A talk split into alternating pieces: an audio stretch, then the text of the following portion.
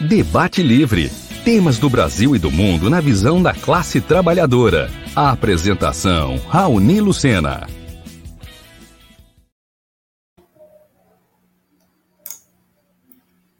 Olá, muito boa noite a todos. Está começando mais um programa Debate Livre. Hoje é dia 26 de julho, são 18 horas e 1 minuto. Esse programa vai ao ar ao vivo pelo Facebook e pelo YouTube da Web Rádio Censura Livre e hoje retomando com a nossa transmissão também pelo aplicativo exclusivo e também pelo site www.clwebradio.com. O áudio do programa também fica disponível no Spotify e outros agregadores de podcast. E como sempre, pedimos que dê aquela força, curta nossa página no Facebook, segue a gente no Instagram, se inscreve no canal no YouTube e ativa o sininho para receber a notificação de novos vídeos.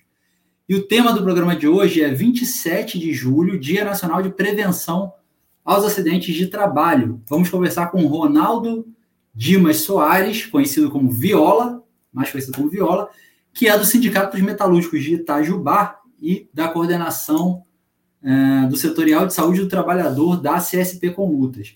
Lembrando que a Web Rádio precisa da sua ajuda para se manter. Se você quiser contribuir com a nossa emissora, você pode transferir ou depositar qualquer valor na nossa conta, é, a agência 6666, conta 5602-2, Banco Bradesco, CNPJ é, 32954-696-000181, o nome de Antônio de Paula Figueiredo, que é o jornalista responsável que cedeu o MEI para a gente. As informações vão estar todas aí é, na descrição desse, desse vídeo, desse áudio, por onde você estiver ouvindo, tá bom? É, ou você pode usar também a plataforma Apoia-se, tá? Vai lá na plataforma Apoia-se, procura CL Web Rádio. É, os dados para o depósito, o endereço do Apoia-se estão no nosso site, nas nossas redes sociais e também aqui na descrição é, do vídeo para quem está acompanhando pelo Facebook e pelo YouTube. Bom, vamos chamar aqui o Viola para conversar com a gente. Boa noite, Viola. Tudo bem com você? Boa noite, Raoni. Boa noite aos companheiros aí que estão acompanhando o programa Debate Livre. E vamos bater um papo aí por uma hora aí. Viola está falando com a gente direto de, de Itajubá Para... mesmo, Viola? Não, Paraisópolis. O sindicato nosso é Itajubá, Paraisópolis, região, é aqui na, na divisa de Minas com São Paulo, bem no sul de Minas. Então, nós estamos aqui na, na sede do, do sindicato, da cidade de Paraisópolis. Legal. É, vou fazer uma introduçãozinha aqui para os nossos ouvintes. É, no mundo, um trabalhador morre por acidente de trabalho ou doença relacionada ao trabalho a cada 15 segundos.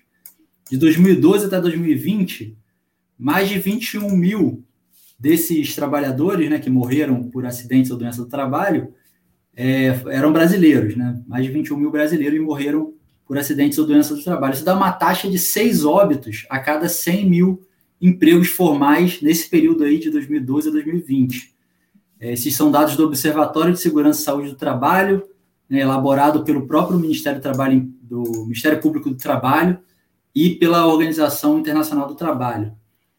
Entre os países do G20, o Brasil ocupa a segunda colocação em mortalidade no trabalho, Está atrás só do México, que é o primeiro colocado, entre os países do G20. São oito, é, no México, né, são mais de oito óbitos a cada 100 mil vínculos de emprego. No Brasil são seis.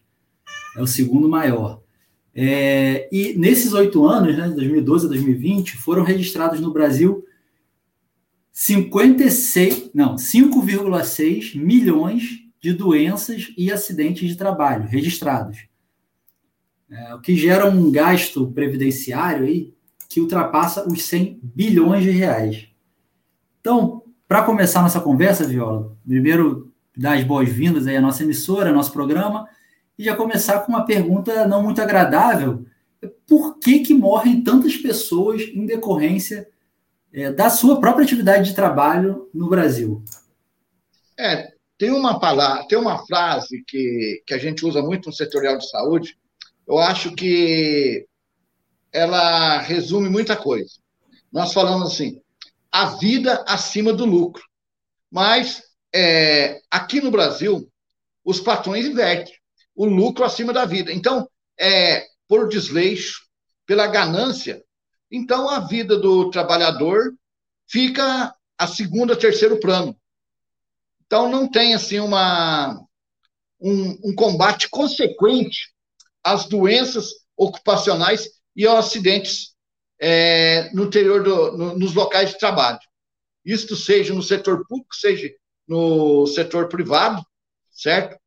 Então, essa questão da ganância, da, da luta exorbitante pelo lucro, é que a gente tem tantos acidentes. Eu vou citar vários exemplos. Aqui no Vale Paraíba, em Jacareí, há uns quatro anos atrás, um trabalhador morreu por 200 reais. Tinha uma válvula ligada ao ar comprimido que precisava ser trocada, custava aí 150, 200 reais. É, a empresa não, não trocou, houve uma sobrecarga, explodiu e foi uma, um cilindro, mais ou menos igual um desodorante desse Axe, bem no peito do trabalhador, trazendo óbito na hora, certo? Por 200 reais. A empresa não houve assim, a preocupação de, de fazer um investimento de 200 reais. Agora, é 200 reais num lugar, é 300 no outro, é mil reais no outro, mas a ganância do patrão que faz a gente ser tão vitimados por acidentes, por óbitos e por doenças ocupacionais. Legal, já tem um pessoal aí comentando aí no, pelo YouTube. Obrigado aí, Antônio Figueiredo. É, tá desejando uma boa noite. O Almir César Filho também está por aqui com a gente. Você que for chegando aí no Facebook ou no YouTube também dá. É, faz um comentário ou e clica lá no joinha também, que ajuda no engajamento e também é, a gente traz, na medida do possível, a sua pergunta, seu questionamento, seu, seu recado aqui para conversar com o Viola. É, o curioso, eu estava dando uma estudada nesses índices aí, o, é, acho que eu não comentei com você, e alguns ouvintes que acompanham o programa já sabem, eu sou de profissão, é, eu trabalho com segurança do trabalho, né? eu sou técnico de segurança do trabalho, de profissão, de formação. É, então eu estava estudando uma estudada nesse, em alguns números sobre isso, até em, em função do, do, próprio dia né, nacional que, que vai ser amanhã. É, e uma coisa curiosa é que os, índices, os índices de acidente de trabalho né, por, por, uh, por trabalhador, por posto de trabalho, número de acidente por posto de trabalho, pegar o índice do Brasil, ele não é tão alto assim, e, e digo na comparação, claro que é alto, evidentemente, mas na comparação com outros países do mundo, é, por exemplo, nesses países do G20, a gente fica ali na posição 20 e pouco e tal, em termos de quantidade de acidentes por posto de trabalho. Mas se você for ver a gravidade desses acidentes, quer dizer, a, a o percentual de fatalidade desses acidentes, ele é gigantesco, tanto que a gente fica em segundo lugar, né? Então, aí eu ficava me perguntando, será que aqui no Brasil as pessoas não se acidentam, só, só se acidenta quando morre, né? Tipo, quando se acidenta, morre, é um negócio assim de doido, né? Que o número de acidentes não, não é tão alto assim comparado a outros países, mas a fatalidade é enorme. É, esses números trazem para mim a ideia de que tem uma subnotificação, né? De que os acidentes, quando não, não tem um resultado fatal ou, ou muito grave, eles não são registrados. Essa é a ideia que dá, você ter um, um número de acidentes fatais tão superior assim. É... E, e, de fato, é uma dificuldade grande em vários postos de trabalho você registrar, você notificar o acidente quando ele ocorre, né? Como é que você vê isso aí no, no dia a dia e na luta dos trabalhadores? A coisa do registro de acidente é um, gargalo mesmo, uma dificuldade? É.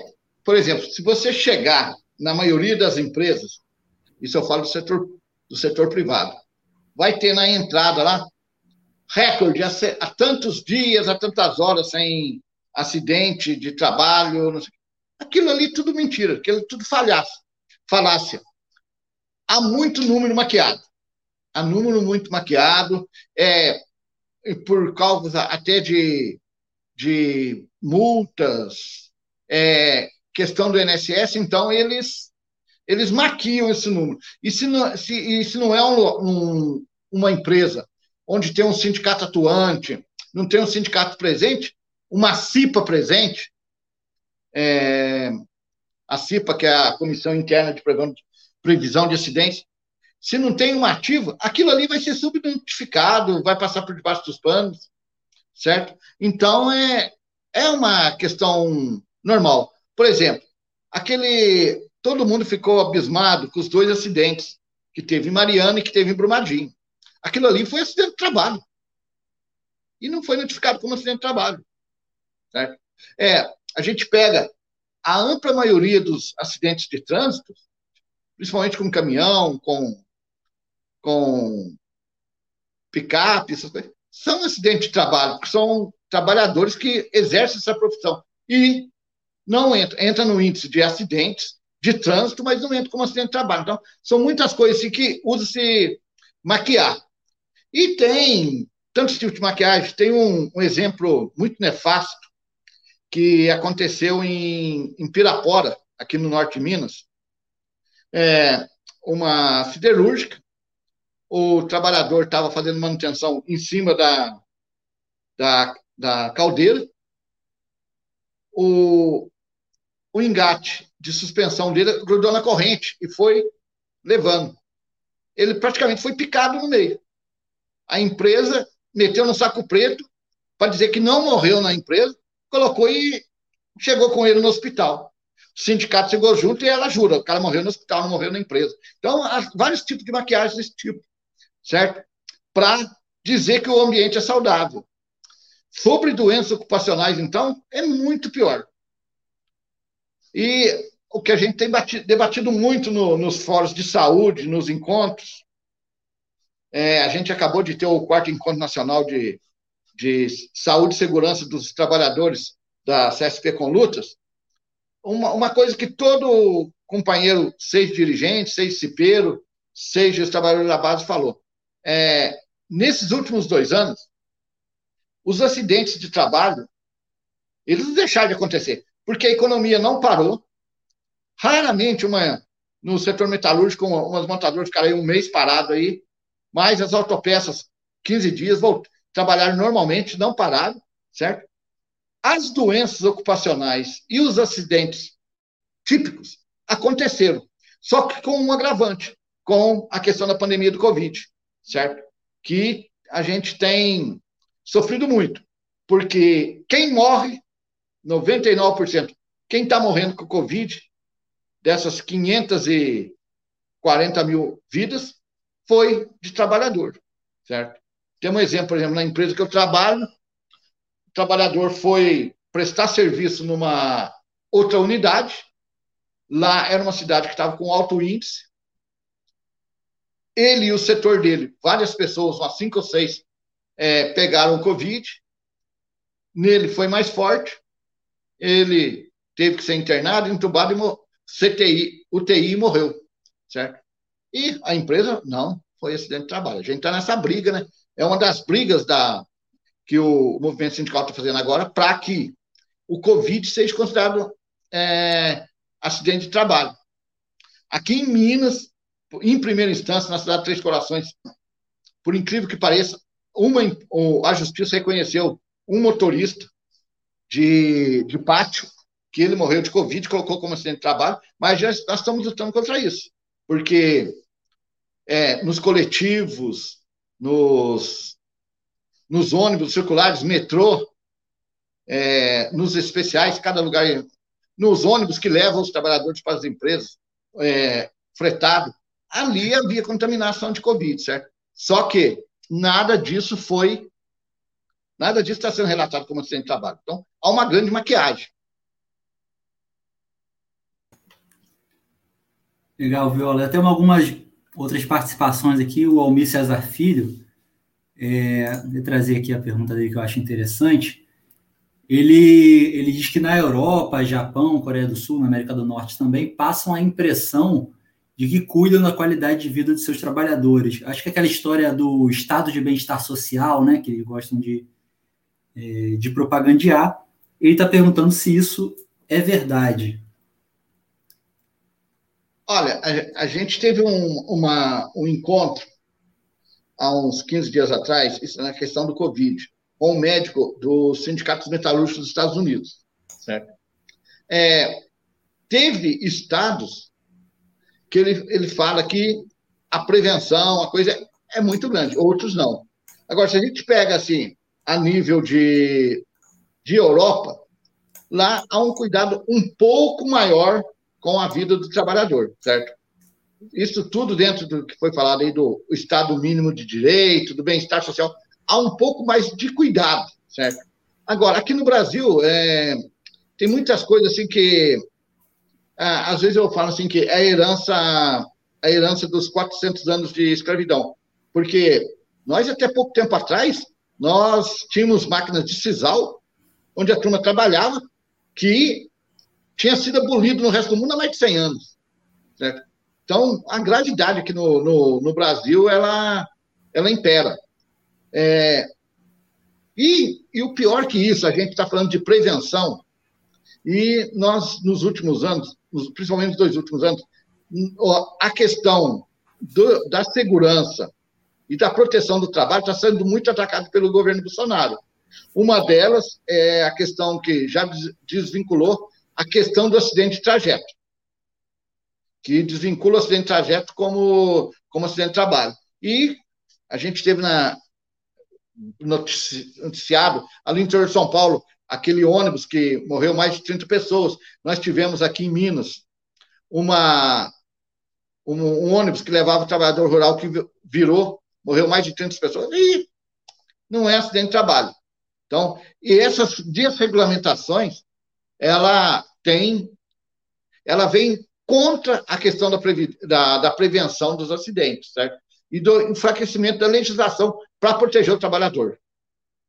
Quando fala, ah, nós temos que é, flexibilizar, não é. A, a, nossa, a nossa legislação, tanto na questão da, das NR, ela já é o mínimo. Se a gente for pegar o mínimo, e há em, pelo governo, um, pagando um estudo por fora da Fundacentro, de outros técnicos, para vir com um, um ataque tremendo às nossas NR.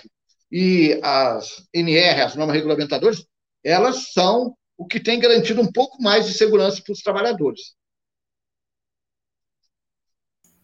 É, você tocou num ponto aí que, que eu estava até Estava até no nosso roteiro aí para a gente falar mais para o segundo bloco, mas já que você adiantou, a gente pode conversar um pouco sobre isso. É, tem toda uma série de medidas é, que eles chamam de flexibilizar, de flexibilizar as leis, as leis trabalhistas, né?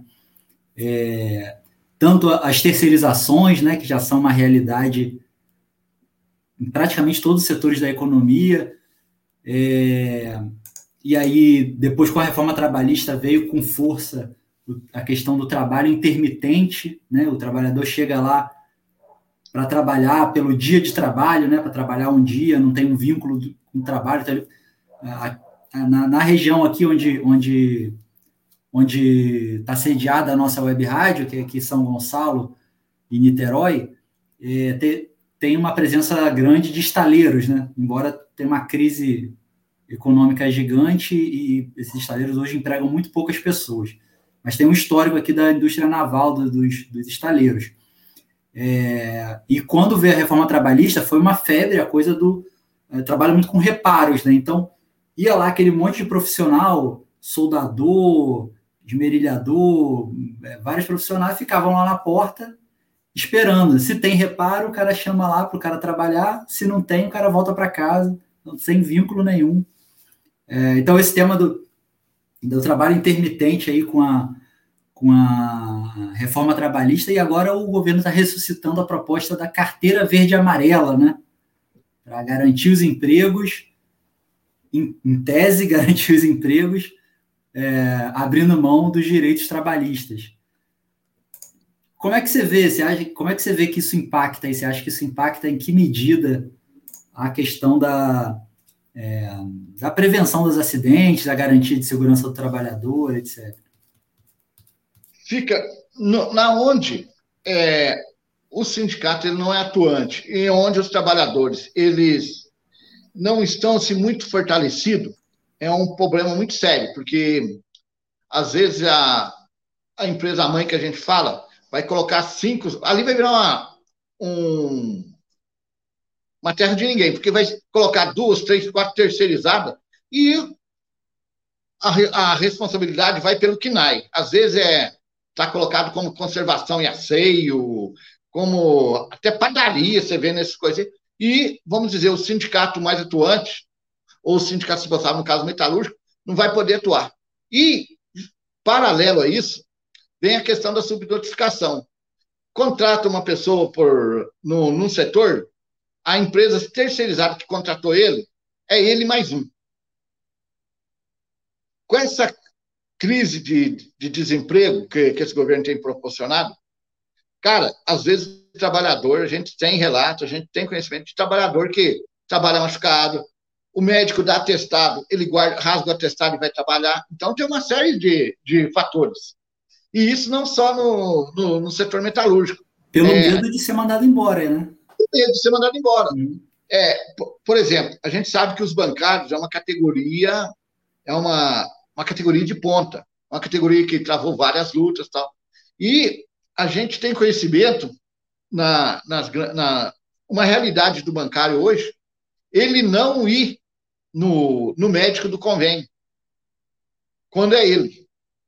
Principalmente quando ele está com NER, quando ele está com, com problemas psicológicos, porque a, a pressão psicológica da empresa é, na, nos bancos é muito grande. Então, se ele vai consultar pelo convênio do banco, quando chegar o extrato que o plano de saúde for cobrar, o banco vai falar, ó, fulano tá com, já está começando a demonstrar, é, demonstrar algum problema, alguma doença li, li, é, psicológica, que pode ser é, depressão, pode ser síndrome do pânico tal. Então, já vai começar a querer ma, é, mapear ele para demissão. Então, o que, que eles fazem? ele vai num, num, ele paga uma consulta particular, ele faz todo o tratamento particular para ele não ser detectado pelo banco, para não ser demitido. Então, e isso no, no, na, na, na, no setor privado acontece muito. A terceirização veio para contribuir com isso, certo? Às vezes, antes, antes da lei, a terceirização não prestava, mas tudo era responsabilizado pela, pela empresa mãe. E hoje não tem essa, é, essa responsabilidade. É uma, como a gente fala, é uma, foi, foi autorizada a grilagem, né? Que a gente coloca nessa expressão do, dos grileiros. Então foi um ataque fenomenal. E você é, já comentou aqui, eu queria que você desenvolvesse um pouco mais o papel aí dos sindicatos e das CIPAs nessas, nesse processo de é, tanto de é, brigar para que os acidentes sejam de fato notificados ou brigar para ter é, melhores condições ou menos probabilidade de ter acidente, enfim, qual é o papel que tem cumprido sindicatos e CIPAs aí nesse sentido de, da prevenção dos acidentes? Bem, a gente tem sindicatos e tem, e tem sindicatos, né? Agora, uhum. os sindicatos combativos, é, ele, ele não só faz a intervenção com o carro de som, com seus informativos, seus boletins, mas também ele está no dia a dia com seus dirigentes dentro dos setores de trabalho, orientando, vai ser um braço com a CIPA, orientando o CIPEiro, porque a, dentro das empresas, a CIP é colocada, ó, você tem que garantir o trabalhador usando óculos de segurança, protetor auricular e só. Então, a gente fala que a, o dever do CIPEiro é muito mais amplo que isso. Tem o assédio moral, tem a questão da LER, que, que ataca muito os trabalhadores. O Brasil é uma epidemia de LER, tendo sinovite, síndrome de carpo, tendinite, é, bursite.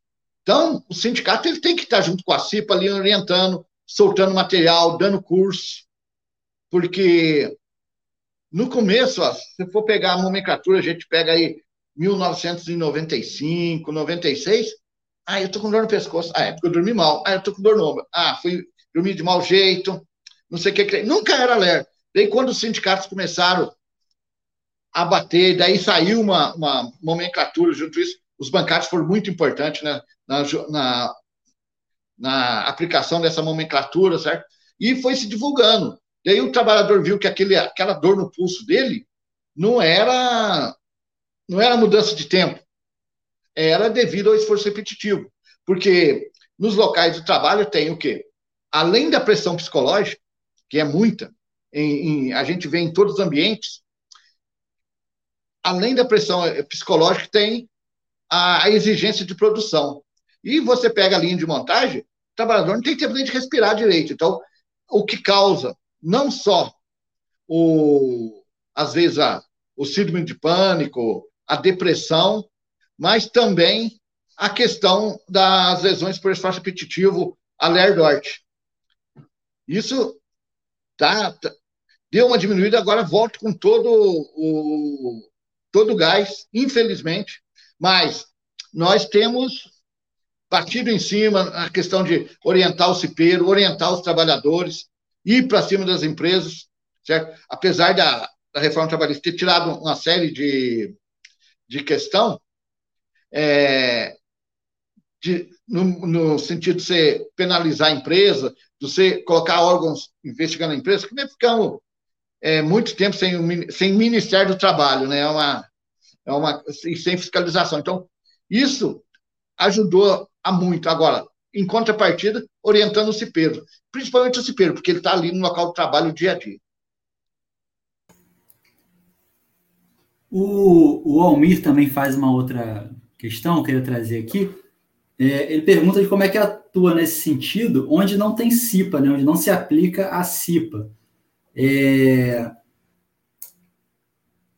Tem uma questão, né? Pergunta se, se as, as, equipes de qualidade de vida conseguem compensar. É...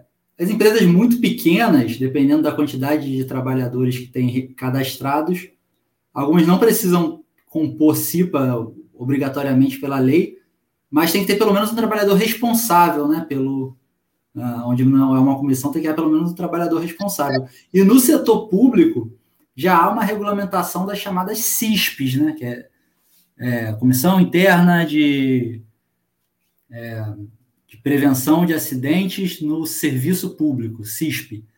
É, que na maior. Bom, até onde eu, eu, eu sei aí, poucos lugares têm as CISPs é, de fato organizadas e atuantes, é um negócio muito embrionário ainda, mas existe regulamentação. É, então eu falo, eu, eu falo como, como trabalhador aí do, do, do setor público, é, eu acho que cabe as, as inclusive as, as, direções sindicais aí é, impulsionar e pressionar para a efetivação das CISPs no setor público, né, que é algo bastante embrionário e que poucos lugares têm isso minimamente articulado. Mas fala aí, Viola, você tem comentário a fazer na pergunta do Almir? Então, o, os sindicatos que se prezem, eles têm que estar né, nesse, nesse, nessa orientação, tanto no setor privado como no setor público, certo? É, porque há uma, há uma, há uma lenda, há uma falácia que fala, ó, no setor público é tudo mamão com açúcar. Não tem pressão, não tem exigência. E a gente sabe que, o, que é o contrário disso, certo? O trabalhador tem as mesmas pressão ou mais até que qualquer outro setor. Agora, cabe aos, aos sindicatos estar orientando, porque tem as especificações de, de, cada, de cada categoria, certo? nós fazemos as reuniões nacionais nossas que a gente debate no grosso, mas, por exemplo, na questão da, da, da LER, numa empresa que é chicoteira, que é, que é linha de montagem, ela é bem diferente, assim, a, a questão da, de como se combater numa, num setor que vai mais à digitação. Tipo o pessoal do INSS, que tem que digitar muita coisa. Então, dá-se essa diferença. Agora, cabe aos sindicatos estar com essa orientação. E no setor público, incentivar e pressionar para a regulamentação dessas CIPs, para poder estar tá levando no dia a dia, porque isso aí está no dia a dia. Eu, eu, falo da CIPA no setor público, no setor privado, porque ela, o trabalhador está no dia a dia. E no setor privado, ele tem ali o, o cipeiro eleito, é, a estabilidade de dois anos, que a gente tem até uma política até mais progressiva para isso, né? Mas que é justamente para ele estar tá combatendo. Uhum. Mas, e, e, temos que também, é isso já é uma, é uma luta, porque eles estão vindo com desregulamentação, mas é, a questão no setor público, privado, tem a questão do CIPEiro, tem estabilidade, mas muitas vezes, a maior, grande parte das vezes, não é respeitado, as empresas não respeitam.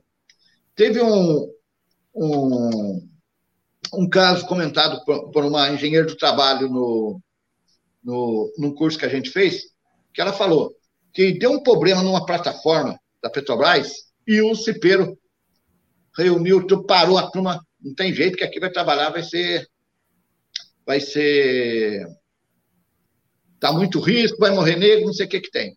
Parou. No que parou a, a produção da plataforma, depois foram lá, arrumaram, passou um mês e demitiram ele.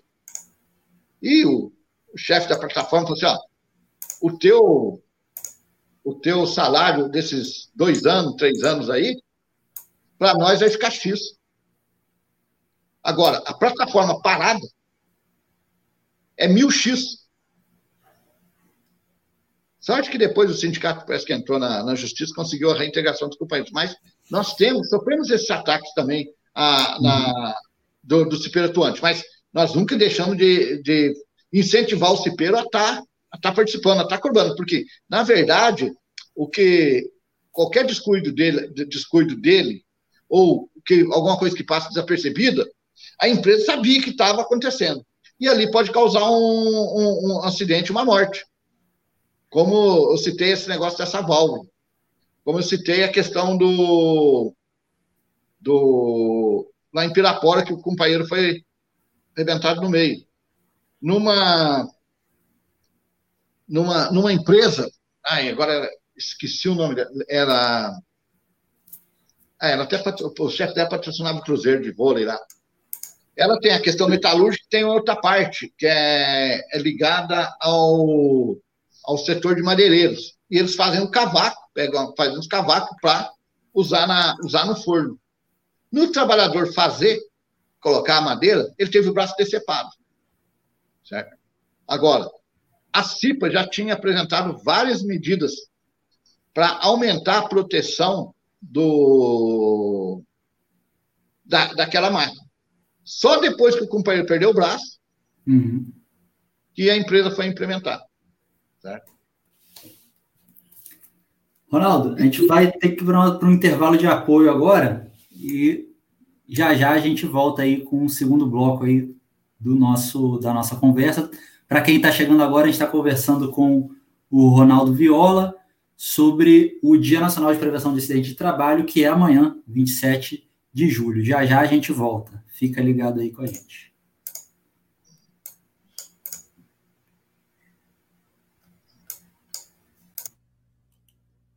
Para manter o projeto da Web Rádio Censura Livre, buscamos apoio financeiro mensal ou doações regulares dos ouvintes, já que não temos anunciantes, não temos propagandas de empresa e não recebemos recursos de partidos e políticos. Seja um apoiador regular e ouça nosso agradecimento no ar durante a transmissão de nossos programas.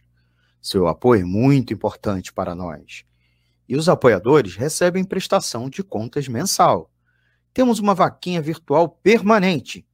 Para apoiar, Acesse aqui https dois pontos barra barra apoia.c barra CL Web Rádio.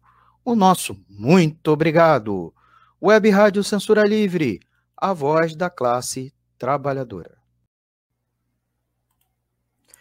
Sintonize a programação da Web Rádio Censura Livre pelo site www.clwebradio.com ou pelos aplicativos de rádio online para celular e tablet e também em Smart TV. Ouça ao vivo, mas também a exibição em horários alternativos, reprise e reapresentações. Acompanhe também a live ao vivo na página da Web Rádio Censura Livre, no Facebook ou pelo canal do YouTube. Não deixe de dar seu like e compartilhar com os amigos nas redes sociais. Assista ainda no Facebook e no YouTube as edições anteriores. Procure-nos no YouTube em youtube.com barra c barra censura livre e se inscreva no canal. Não deixe de clicar no sininho para receber as notificações de novos vídeos. Web Rádio Censura Livre, a voz da classe trabalhadora. Jornalismo, debate sobre temas que você normalmente não encontra na mídia convencional, participação popular, música de qualidade e muito mais. Web Rádio Censura Livre, a voz da classe trabalhadora. Debate Livre. Temas do Brasil e do mundo na visão da classe trabalhadora. A apresentação: Raoni Lucena.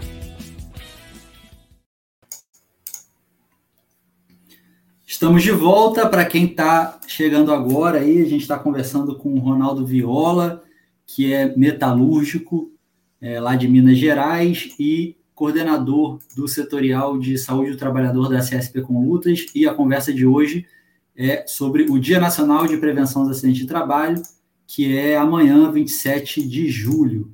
Né? É, vamos continuar aqui com os nossos ouvintes. Tem mais uma pergunta do, é, do Almir. Né? Na verdade, ele fez a pergunta anterior, eu que pulei. É, eu acho que foi sobre o meu comentário ali, né? Ele perguntou se então o grau de letalidade de acidente de trabalho no Brasil é mais puxado pela subnotificação dos acidentes menos graves. É, aí eu, eu, vou falar por mim aqui, não sei se o Viola concorda. Não que, o, não que a letalidade seja baixa, certo? A letalidade é altíssima. Mas, em geral, e aí, né, falando aqui como quem estuda mais ou menos esse tema, é, você tem Pra, quando você tem uma quantidade de acidentes fatais, vamos supor que você teve 10 acidentes fatais, normalmente você teve 100 não fatais ali antes e talvez mil que nem geraram lesão grave. Né? É, dificilmente você tem um setor com, é, com, zero acidentes e aí de repente tem um fatal. Não, né? Normalmente o acidente dá, o acidente fatal dá, dá avisos, entre aspas, como a gente fala. Né?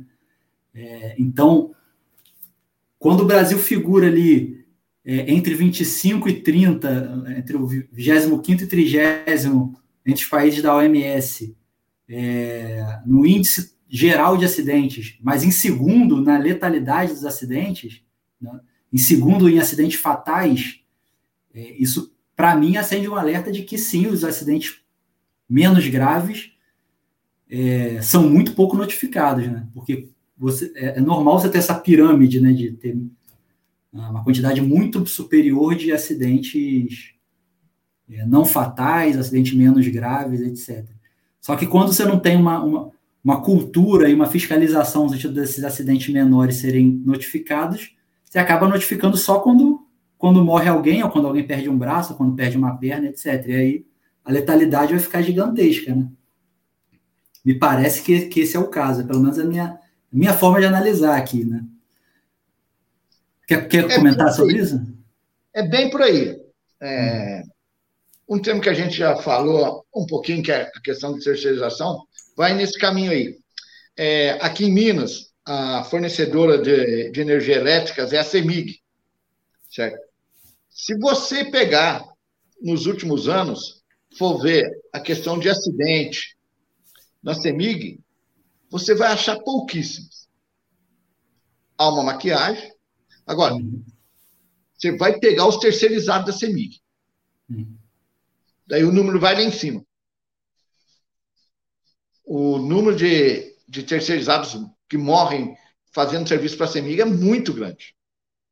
E, e essas, é, esse raciocínio teu está certo. Ó, não vai que, de repente, vai e tem um, um, um acidente letal aquele acidente letal, ele já teve vários outros acidentes menores, certo?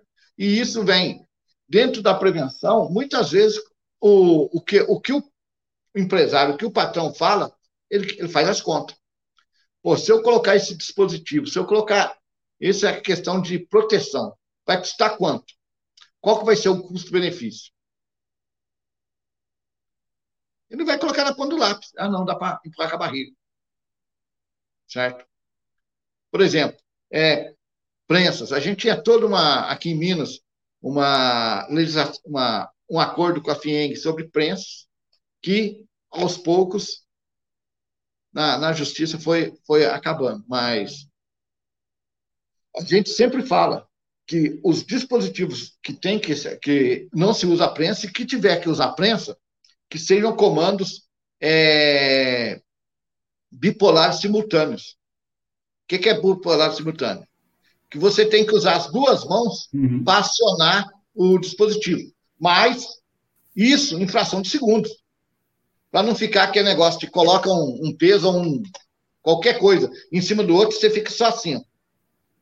Que você pode depois levar o tamanho. Então, não, aqueles que você bate as duas mãos ao mesmo tempo, dá ali fração, você, você, você tem um regulador para frações de segundo, que se não for dentro daquela fração de segundo, a, a máquina não vai.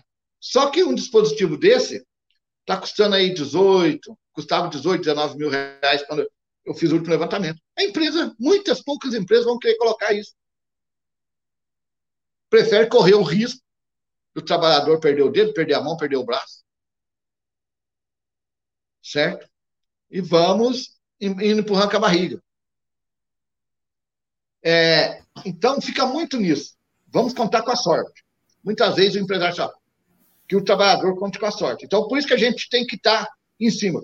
E é, a questão dos ataques a esse, a esse tipo de legislação tem sido muito grande. Vão querer até daqui uns dias vir desregulamentar a CIPA. Né? Vão desregulamentar a CIPA. Já é, já é muito. Por nós, a CIPA não tinha os representantes do, do patronato, que seria só do, dos trabalhadores.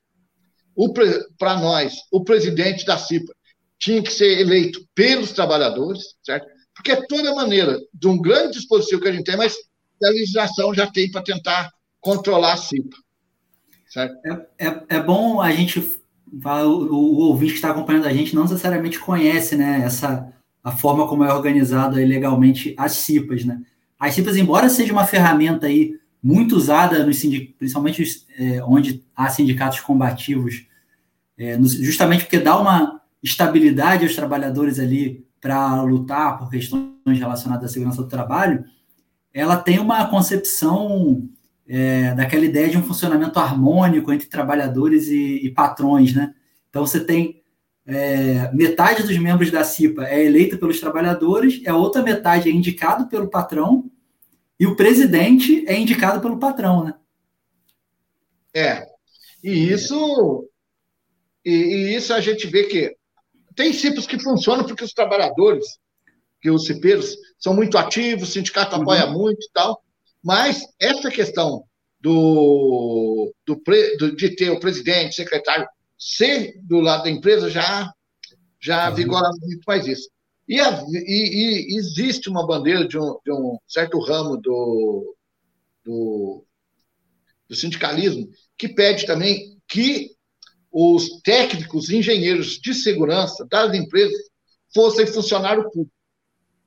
Porque é uma maneira assim, vamos dizer, para ter uma aí sim ele tem uma neutralidade, porque o que a gente vê hoje, os técnicos, infelizmente, a maioria dos técnicos, engenheiros de segurança, eles vão comer na cartilha da empresa. Agora, por quê? São empregados. Não tem estabilidade, não tem nada. Agora, se fosse eleito, se fosse um servidor público, certo? Por exemplo, Raul, você falou que você é formado né, nessa área. Uhum. Se você é e vai para uma empresa, a sua, a sua liberdade de, de fazer um trabalho bem consequente é muito maior do que você ser empregado e muitas coisas você chega lá e fala assim, ó, tem que mudar isso. Os, o RH, o gerente da empresa, ou diretoria da empresa, fala assim, nós não vamos liberar esse dinheiro, nós não queremos isso. Então aí o cara está amarrado, certo? Então, por isso que é, ainda bem que a gente tem o, o, os cipeiros muitos cipeiros ativistas, aqueles bravos lá que, que vão em cima mesmo e, e lutam pelos trabalhadores. Mas, mesmo assim, a gente vê o aumento exorbitante do, do número de, de acidentes e doenças ocupacionais, certo? É, principalmente as doenças ocupacionais no Brasil, é, um, é muito alarmante. Seja na questão psicológica, seja na questão osteomusculares. Uhum. Porque, às vezes, o cara faz, passa na frente de uma empresa, vê aquele negócio bonitinho lá fora, não sei o que que tem, ah, ou, ou viaja, ou, ou vai fazer um, um open house que eles falam dentro da empresa, ou a empresa limpinha, ou isso aí não tem perigo. Mas vai ver o psicológico dos trabalhadores, vai ver a questão de ler Dort, o número está lá em cima. Certo? Você vê aqueles trabalhadores que não pode ver a empresa que começa a chorar. A gente, até vou me alongar um pouquinho mais, teve uma, no primeiro encontro que nós fizemos nacional, apareceu uma companheira que ela, ela, tinha, ela foi comerciário é, de uma de uma rede de, de loja. Eu não vou falar o nome aqui, porque às vezes pode dar problema para o canal, certo? Mas aquela uma do carnê, você pode comprar o carnê com vários. Ela falou que ela trabalhava no dia de folga, ela ia para a loja, porque ela tinha que vender, tinha que prestar. Ela que ela foi, ela foi trabalhando, tinha que dar cota, tinha que vender o mínimo, tinha que dar aquela cota. Chegou um dia, ela pegou, não conseguiu sair de casa. Ela ficou louca. E ela foi ver, ela falou que ela começou a ver os, as fotos de familiares dela, de aniversário de filho, de casamento, que, que, todas as fotos, ela estava com o uniforme dessa loja. Porque ela vinha correndo, trabalhava até o último momento, vinha correndo para participar da festa. Era domingo, ela estava, chegava na última hora. Ela deu uma, deu uma. E aquela pressão por, por cota, por vendagem, ela pirou. Um dia ela não saiu do quarto, ela pegou todas as roupas, todos os uniformes que ela tinha, ela picou. Daí não queria sair de casa, daí foi no médico e tal. Daí ela estava sendo acompanhada pelo, pelo, pelo programa que a USP tinha de apoio psicológico, certo? Mas, assim, é uma coisa aberrante, porque é a pressão psicológica no local de trabalho. No caso dela, era para vender. Certo? Essa era o cúmulo. Eu tinha a folga, a folga minha dentro da empresa, que eu tinha que vender. E no, no caso do, do, do, setor privado, a gente vê muito questão de hora extra. Exigindo hora extra. A empresa, as empresas trabalham com um número menor de funcionários para chegar, pedir hora extra, porque hora extra, o trabalhador se engana, acha que está ganhando mais, na verdade, está trabalhando, está tirando emprego dos demais, certo? Mas é aquela coisa, tem uma área de 100, 30 não quer ir, os outros 70 vêm, vão, daí depois começa a ter aquela pressão, ó, por que que fulano veio e você não veio?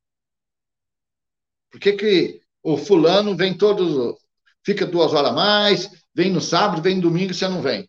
Então, isso gera também uma, uma pressão psicológica e, e fora o assédio moral que, que, que tem no, no dia a dia, agora, assédio moral já pega aí de todo tipo de setor, né?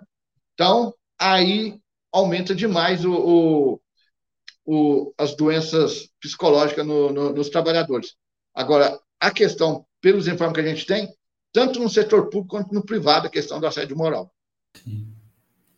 É, eu, dois, dois fatos aí é, que, acontecem, que aconteceram comigo, que na, na profissão mesmo, que a sua fala me, me remeteu muito fortemente. assim. Uma é você falava dessa, dessa reivindicação que eu acho muito, é, muito correta, e na verdade eu nunca tinha parado para pensar isso, né? De que o, o, setor de segurança do trabalho das empresas deveria ser é, deveria ser público, né? Deveria ser uma, o Estado é, fornecer, digamos assim, os profissionais que vão atuar ali junto, junto às empresas. É, e eu nem sempre eu trabalhei no serviço público, né? Eu fui, assim, recém-formado, trabalhei em empresas privadas também. E em, uma empresa que eu trabalhei, que eu também não vou falar o nome aqui para preservar aqui a, o canal, é, eu fui ameaçado de ser mandado embora porque a empresa queria que eu cometesse uma ilegalidade, queria que eu assinasse documentos lá comprovando é, que, que teria havido um determinado procedimento que não aconteceu, né? Não, assina aí e tal, só para fiscalização. Eles querem ver esse papel aí e tal, assinar. né, querendo que eu cometesse uma ilegalidade, eu me neguei a fazer, e nesse dia, eu, por muito pouco, eu não fui mandado embora. Foi é, Acabou que no final das contas eles não me mandaram embora. Eu acho que eles fizeram um cálculo também que eu poderia denunciar, talvez. Tal. É, e acabou que o procedimento foi feito de outra forma, mas é, eu fui é, abertamente, assim, é, na frente de colegas, inclusive, dizendo, falou que no final do dia eu seria mandado embora naquele dia por conta de me negar a cometer uma ilegalidade. É assim que no setor privado as coisas funcionam. Né? É, infelizmente, infelizmente. E a outra coisa que me veio, que, que, que me veio à mente aí que você falou é, é, a respeito do assédio moral no serviço público. Ele tem um componente, é, é tem, tem suas particularidades, né? Então tem um componente bastante é, peculiar do, no, no funcionalismo público, que é a pressão para o trabalhador fazer determinados serviços que às vezes não são da sua, da sua alçada, não são da sua área de atuação, né? Da sua, do, seu cargo, é, e aí a pressão vem na forma de, da defesa do serviço público, entendeu? Não, você não vai fazer, mas é a universidade pública, cara. Você não vai fazer, sabe? Você vai deixar o, é a defesa da universidade pública. Você tem que fazer um negócio que não é, às vezes, da alçada dele, o cara vai ter que se desdobrar, dar um jeito, aprender um negócio que às vezes não é da área dele. É, e a pressão é feita na forma da defesa do serviço público, né? Então, os caras trabalham na universidade e falam, não, você tem que fazer aí porque está defendendo a educação. Ou a pressão para não denunciar um assediador, por exemplo, um chefe assediador, porque assim, não, você vai pegar mal para a instituição. E as instituições públicas estão sendo ameaçadas, então você não pode denunciar o seu chefe assediador, porque você vai estar tá fazendo coro com o ataque à, instituição pública, né? Existe um, uma pressão toda diferente nesse sentido, né? Um mecanismo bastante cruel, na verdade. É, Ronaldo, a gente está se aproximando aí da, da reta final do programa. Eu queria que você falasse, nesse final de semana teve é, mobilizações, atos aí contra o Bolsonaro, né? Por várias cidades do país, fora Bolsonaro e Mourão. Eu se você participou, o, o sindicato que você é, representa é, participou das mobilizações e o que, que você acha dessas mobilizações? Aqui na, aqui na nossa região, eu apesar de, eu sou de, eu sou morador de Paraisópolis, mas é, a Conlutas, ela e, e os sindicatos metalúrgicos me deu uma tarefa de, de eu construir um fórum em Itajubá de lutas, porque no primeiro ato, a gente foi, os metalúrgicos fizemos um ato, alguns professores fizeram um, passaram por nós e estava um ato marcado em é, 100 metros para cima. Então, a gente viu que aquilo ali era, era, era legítimo, mas que a gente tinha que unir forças. Daí foi me dada a tarefa da gente reunir esse setor. A gente saiu convocando, fizemos um. e criamos um fórum na cidade de Itajubá de lutas. Então, na minha cidade mesmo, eu não participo do, do Fórum Bolsonaro, eu, eu participo lá, porque foi me dada essa tarefa. E a gente fez o ato sábado. Fizemos uma pequena falação, atravessamos pela cidade, pela, pela principal praça da cidade, e depois nós fizemos um, umas falações. O que eu falo a respeito do, do Bolsonaro, eu vou repetir uma frase que eu tenho falado muito. Nós estamos mais de, quatro, mais de 540 mil mortes atrasados no Fora Bolsonaro. Porque 99,9% dessas 500 e poucas mil mortes é culpa desse presidente genocida e toda a sua corja que está em volta dele. É, a saída do Bolsonaro é urgente. Se a gente pegasse pelo. Se a gente destrinchar, se a gente pegar pela política econômica traçada por esse governo, já tinha que ter saído há muito tempo. Se a gente pegar pelo, pela questão de moralidade, de corrupção que tem nesse governo, ele já tinha que ter saído. Se pegar pela gestão que ele teve na questão da pandemia, isso aí ele tinha que ir para cadeia. Isso aí é tribunal de AI. Certo? De colocar lá e jogar chave. Certo? Tá, dá para se comparar ao que fazia a, a Waffen-SS, certo? Porque foram vidas. Nós perdi companheiros aqui em Paraisópolis, tem um dos maior, maior índice de, de mortes no país pela população. E isso é culpa desse governo. E esse governo, que durante a sua gestão, ele pegou, fez a economia funcionou para os ricos, ficando cada vez mais ricos e aumentando a miséria. Tem a gente conversando na, numa reunião da federação, um companheiro de Itaúna falou assim: oh, eu era criança. Quando eu vi pela última vez alguém bater na porta de casa com um saco pedindo comida. Eu achei que eu tinha. Ele, ele falou, ele tem cerca de uns 40 anos, ele falou que ele tinha aí uns, uns 5, 6 anos. Ele achou que nunca mais ia ver. Ele falou que ele está vendo em Itaúna agora. Pessoa bater, que é aumento da miséria. Então, esse governo já tinha que ter saído faz tempo.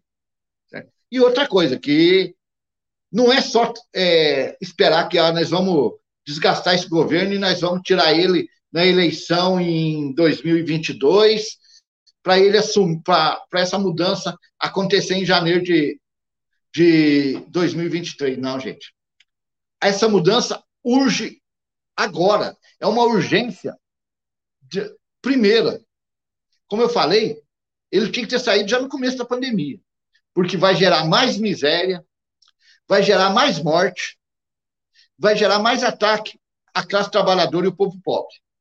Então, é, é mais do que legítimo o fora Bolsonaro e Mourão já, e o já é para agora, é para ontem, não é para dois, não é para outubro nas eleições de 2022 para se tomar o poder em para assumir o, o poder em, em 2023. E a gente também tem que fazer um, uma outra análise.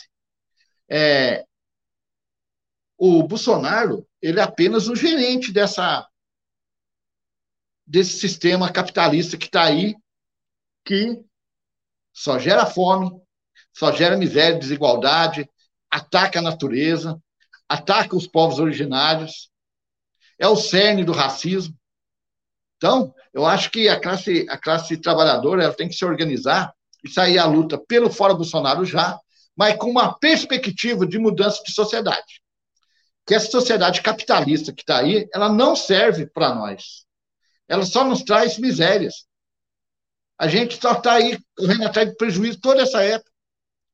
Nós temos que colocar uma nova sociedade, onde o trabalhador que produz, ele tem direito a comer, ele tem direito a, a, a morar, que haja uma liberdade de expressão, que haja direito para cultura, dinheiro para cultura, para lazer, para moradia, para saúde, que tenhamos educação, não é colocar os nossos filhos numa sala lotada, 40 alunos, para um professor ter que se matar ali atrás. Então, essa, o capitalismo só não vai dar isso. Então, acabar com o capitalismo para a gente colocar uma nova sociedade igualitária, uma sociedade onde os trabalhadores bandam e o trabalhador que gera essa riqueza, ele possa desfrutar dessa riqueza que é o socialismo.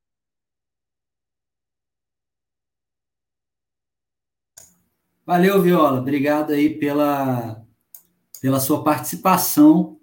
É, esperamos contar aí com a sua participação em outros programas aqui, tanto o programa Debate Livre quanto outros programas da nossa emissora. Foi muito legal aí sua participação. Muito obrigado. Eu que agradeço e eu espero em fevereiro estar no Rio de Janeiro. Eu quero ver se filho de país que é fogo, quero ver, meu, quero estar nessa. Meu grande sonho é estar na Sapucaí com o Império Serrano. Então, talvez em fevereiro aí.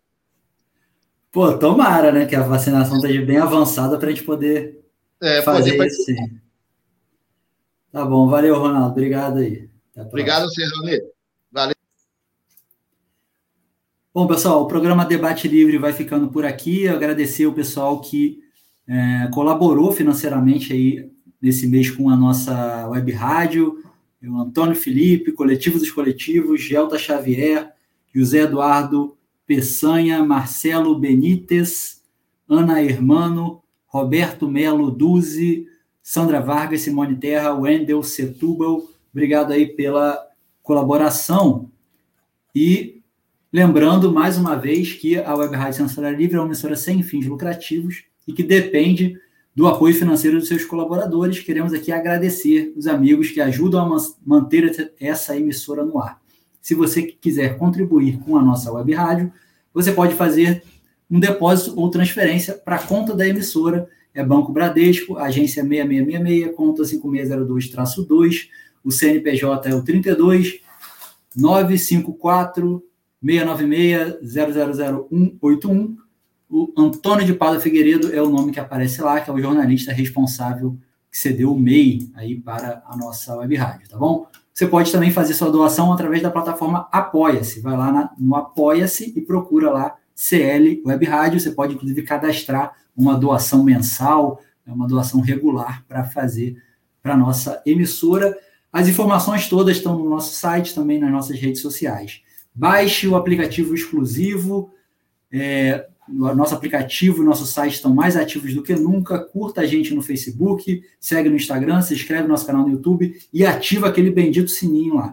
Ah, e procura a gente também no Spotify, tá? O programa Debate Livre vai ao ar todas as segundas-feiras, das 18 às 19 horas, pelo Facebook e pelo YouTube, e também pelo site e aplicativos da Web Rádio Censura Livre. Se cuidem e até semana que vem.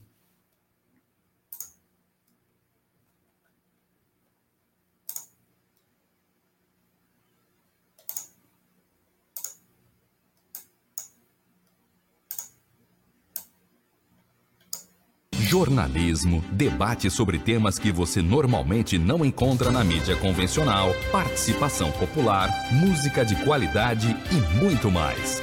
Web Rádio Censura Livre, a voz da classe trabalhadora. Debate Livre. Temas do Brasil e do mundo na visão da classe trabalhadora. A apresentação: Raoni Lucena.